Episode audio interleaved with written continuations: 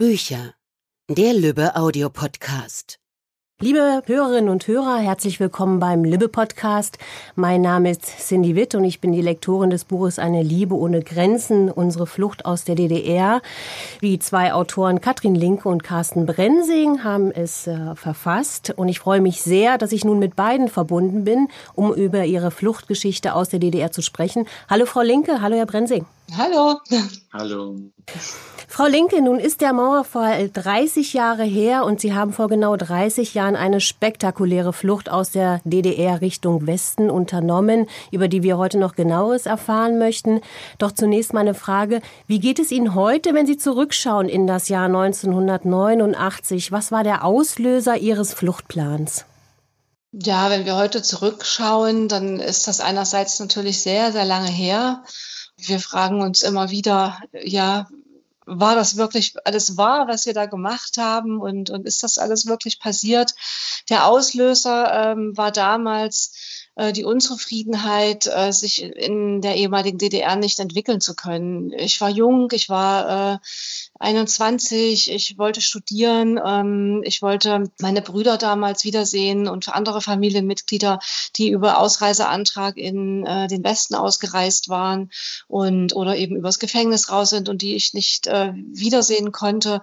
Und ähm, die wollte ich sehen, ich wollte studieren, ich durfte aufgrund dessen nicht studieren, dass eben Familienmitglieder äh, die DDR verlassen hatten und steckte einfach in meiner ganzen Entwicklung fest. Und das war für mich einfach der Grund zu sagen, ich kann hier nicht bleiben, ich, ich muss hier weg. Herr Brensing, nun war die DDR ein Überwachungsstaat. Die Stasi-Mitarbeiter durften verhaften, verhören, durchsuchen und konfiszieren. Was war bei Ihrer Planung zu fliehen wichtig, um nicht aufzufliegen?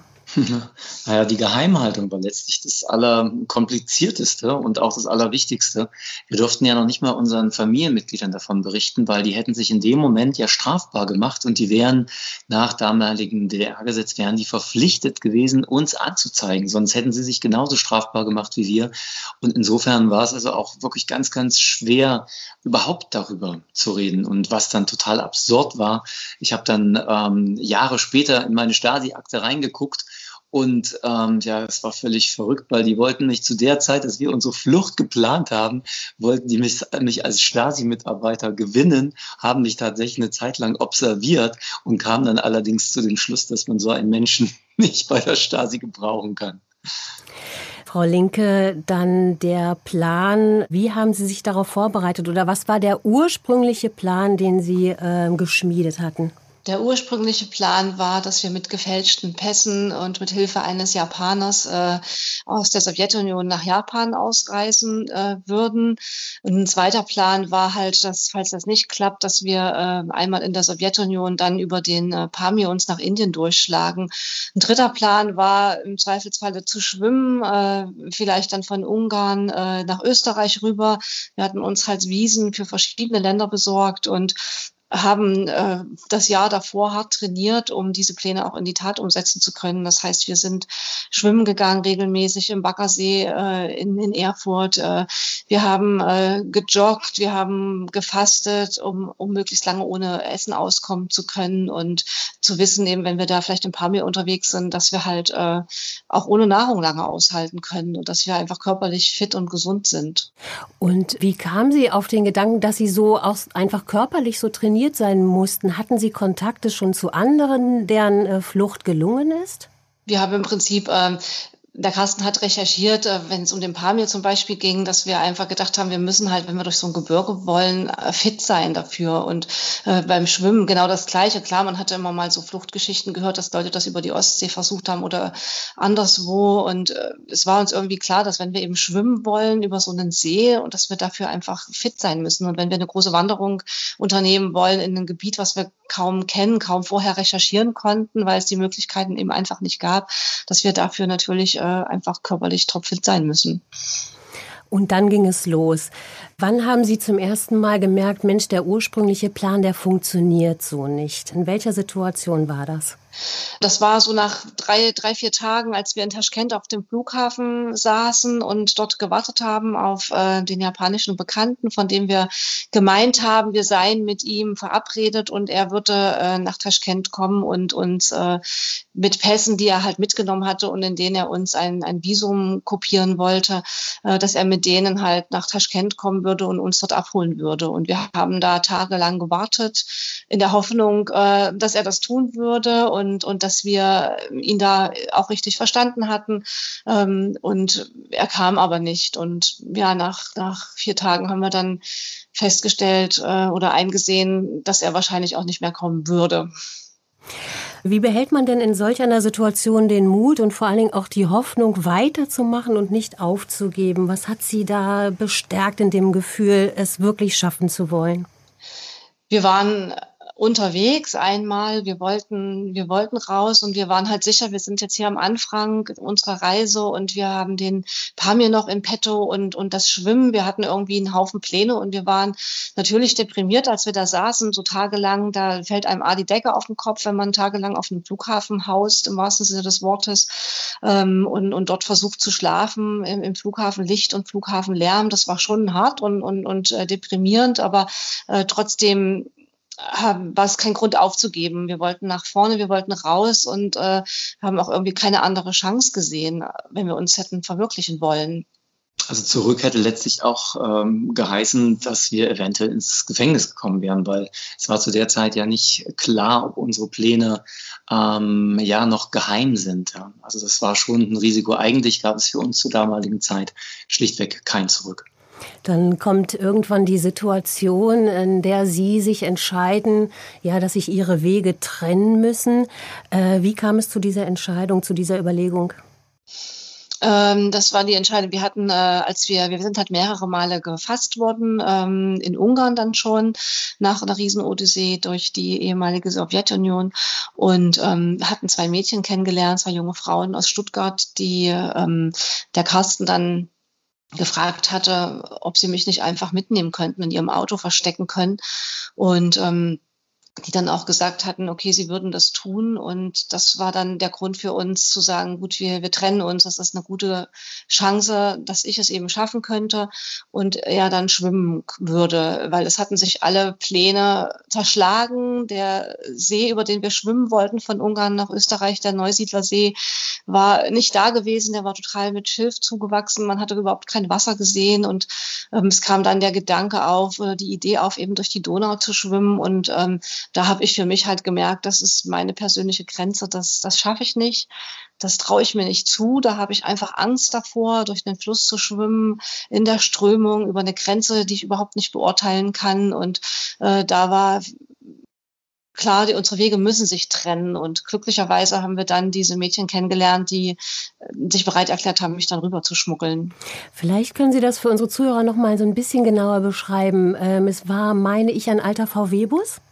Äh, nee, das war ein VW Polo, ein brauner VW Polo, also ein recht kleiner. Ich glaube, das war auch nur ein Zweitürer, wo man dann die Sitze vorklappen musste, um hinten ranzukommen. Und äh, die jungen Frauen haben dann praktisch ihre ganze Rückbank auseinandergenommen, äh, haben das äh, Innenleben sozusagen rausgenommen, den ganzen Schaumstoff, der da sich unter so einem Stoff verbirgt, den haben wir halt weggeschmissen und sie haben dann auf dem auf das Blech direkt äh, von der Sitzbank äh, haben wir eine Isomatte äh, angepasst haben die halt zerschnitten, so dass ich da mich hinlegen konnte.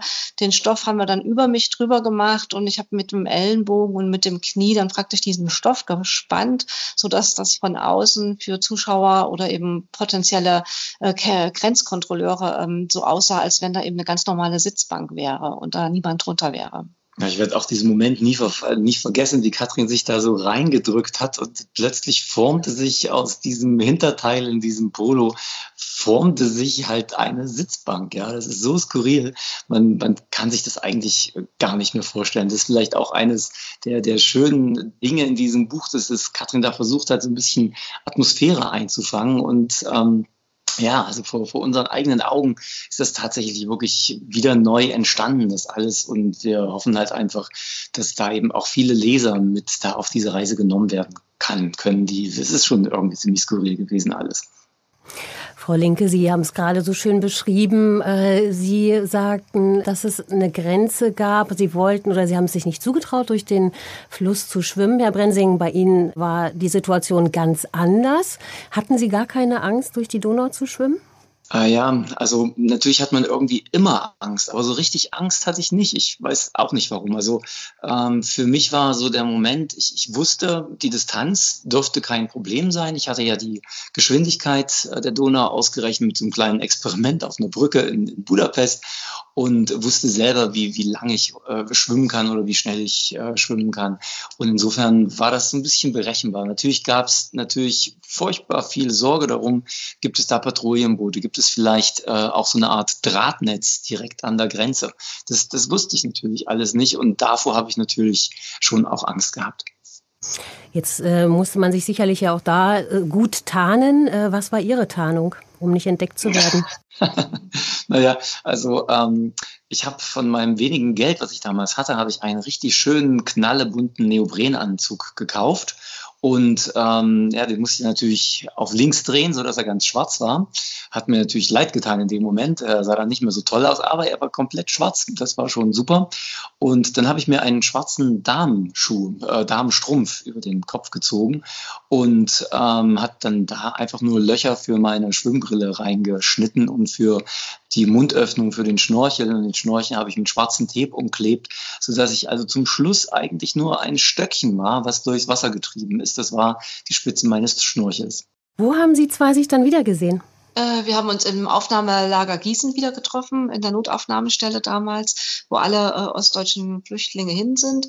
Ähm, dort bin ich hingefahren, Nachdem ich erst in Göttingen meine Familie gesehen hatte, äh, bin ich dann auch dort gegangen, weil ich äh, entschieden hatte, dass dort eben alle Menschen so sind, die sich gerade einbürgern können und dass es dort auch am schnellsten gehen würde.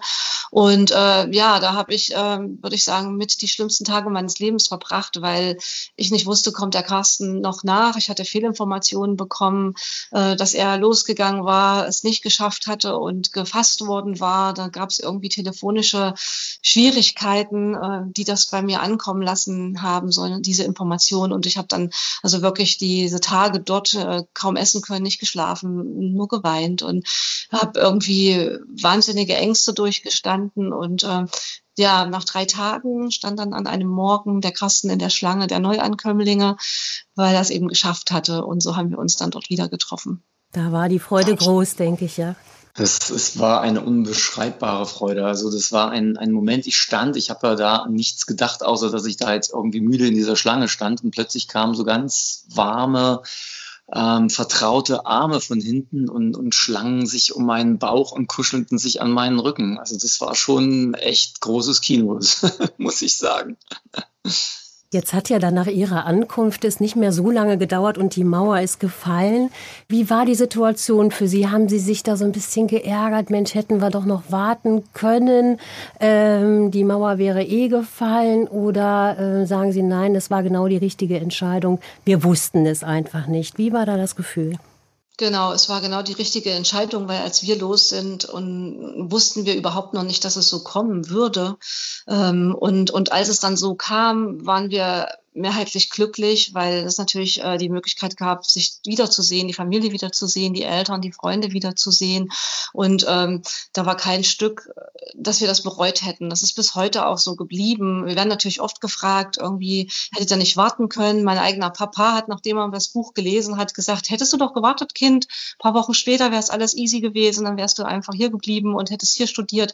Aber ähm, das stimmt eben nicht, weil ich denke, diese Menschen, die damals los sind, die brauchte es halt, äh, um die DDR auch wach zu rütteln. Weil ähm, als wir los sind oder ich war eigentlich die Jahre, als wir das vorbereitet haben, eben immer eher so eine aussätzige, sage ich mal, so eine Randfigur, äh, weil ich eben Leute, Menschen hatte, die schon weg waren oder die weg wollten mit einem Ausreiseantrag. Und äh, zu der Zeit äh, war das eher so was, was man hinter vorgehaltener Hand erzielte. Aber im Sommer 89 waren es eben so viele, die weg sind, dass irgendwann, denke ich, jeder Zurückgebliebene jemand kannte, der weg war. Und äh, plötzlich ist, ist da irgendwie Bewegung reingekommen. Und ich denke, ohne äh, diese Flüchtlinge, die sich im Sommer 89 so extrem auf den Weg gemacht haben, so viele waren, äh, wäre das ganze System vielleicht gar nicht gekippt. Von daher ähm, sage ich mir, das war nötig, ich war Teil davon und darauf bin ich auch ein Stück weit stolz und ähm, ja, ich bereue das nicht im kein, kein, kein Stück. Sie haben ja insgesamt, ich glaube, Sie haben es ja ausgerechnet, 12.000 Kilometer zurückgelegt tatsächlich und auf Ihrer Flucht sehr viele Menschen äh, getroffen und Sie haben vor, mit einem großen Picknick die Freiheit zu feiern. Was genau planen Sie? Ähm, ich würde sehr, sehr gerne nächstes Jahr am, Wochenende der 30-jährigen Wiedervereinigung ähm, in Berlin ein Fest feiern, ein Picknick ohne Grenzen, äh, bei dem sich eben Menschen wieder begegnen können, die eben wie wir damals äh, Menschen getroffen haben. Einerseits Weggefährten, die auch weg wollten, andererseits auch Menschen, die ihnen geholfen haben, so wie bei mir die Stuttgarterin und ja auch viele, viele mehr, die in dem Buch niedergeschrieben sind, in der Hoffnung, dass sie es lesen oder dass sie das Buch gelesen wird und ähm, die Geschichte sich einfach rumspricht und sich diese Menschen bei uns melden. Und genau wie eben uns geht's geht's vielen anderen Leuten. Und ich würde eben sehr, sehr gerne äh, ein Event haben, bei dem diese Menschen sich wieder treffen können, Geschichten austauschen können, auch nochmal Geschichte geschrieben wird, bei dem wir halt erinnern und äh, auch ein Stück weit mahnen, äh, dass eben das, was wir jetzt haben in Deutschland, nicht selbstverständlich ist. Dass einfach es Zeiten gab, in denen wir getrennt waren, in, in denen wir nicht frei waren und dass wir das doch schätzen sollten und äh, ja, und einfach daran erinnern, auch äh, auf Flüchtlingsströme aufmerksam machen, die eben jetzt in Bewegung sind, weil es sind da draußen immer noch Menschen unterwegs und aufgrund unserer eigenen Erfahrungen können wir sagen, dass keiner sowas auf sich nimmt, äh, einfach aus Lust und Tollerei und wie es bei uns vielleicht hieß, weil er Bananen wollte oder Schokolade, sondern es gibt immer tiefere Gründe, warum Menschen ihre Heimat verlassen, sich auf den Weg machen, ihr Leben riskieren. Und äh, daran würde ich eben gerne erinnern und, und Menschen zusammenbringen und eingeladen dazu sind letzten Endes alle, die diesen Gedanken teilen und ähm, auch alle, die eben im gesamten Zeitraum der DDR weg sind oder Menschen da geholfen haben. Also nicht nur die Leute aus 89, sondern gerne auch ähm, alle, die sich angesprochen fühlen. Ja, liebe Frau Linke, lieber Herr Brensing, vielen Dank für das Gespräch und vor allen Dingen vielen Dank für das spannende Buch Eine Liebe ohne Grenzen hier im Lübbe Verlag erschienen. Ähm, wir verabschieden uns an dieser Stelle und ich möchte ähm, das Buch auch Ihnen, liebe Zuhörerinnen und Zuhörer, wärmstens ans Herz legen. Machen Sie es gut und lassen Sie uns gemeinsam 30 Jahre Mauerfall feiern. Vielen Dank. Gerne. Das klingt gut. Dankeschön. Tschüssi. Das war's für heute von uns. Bis zum nächsten Mal beim Lübbe Audio Podcast.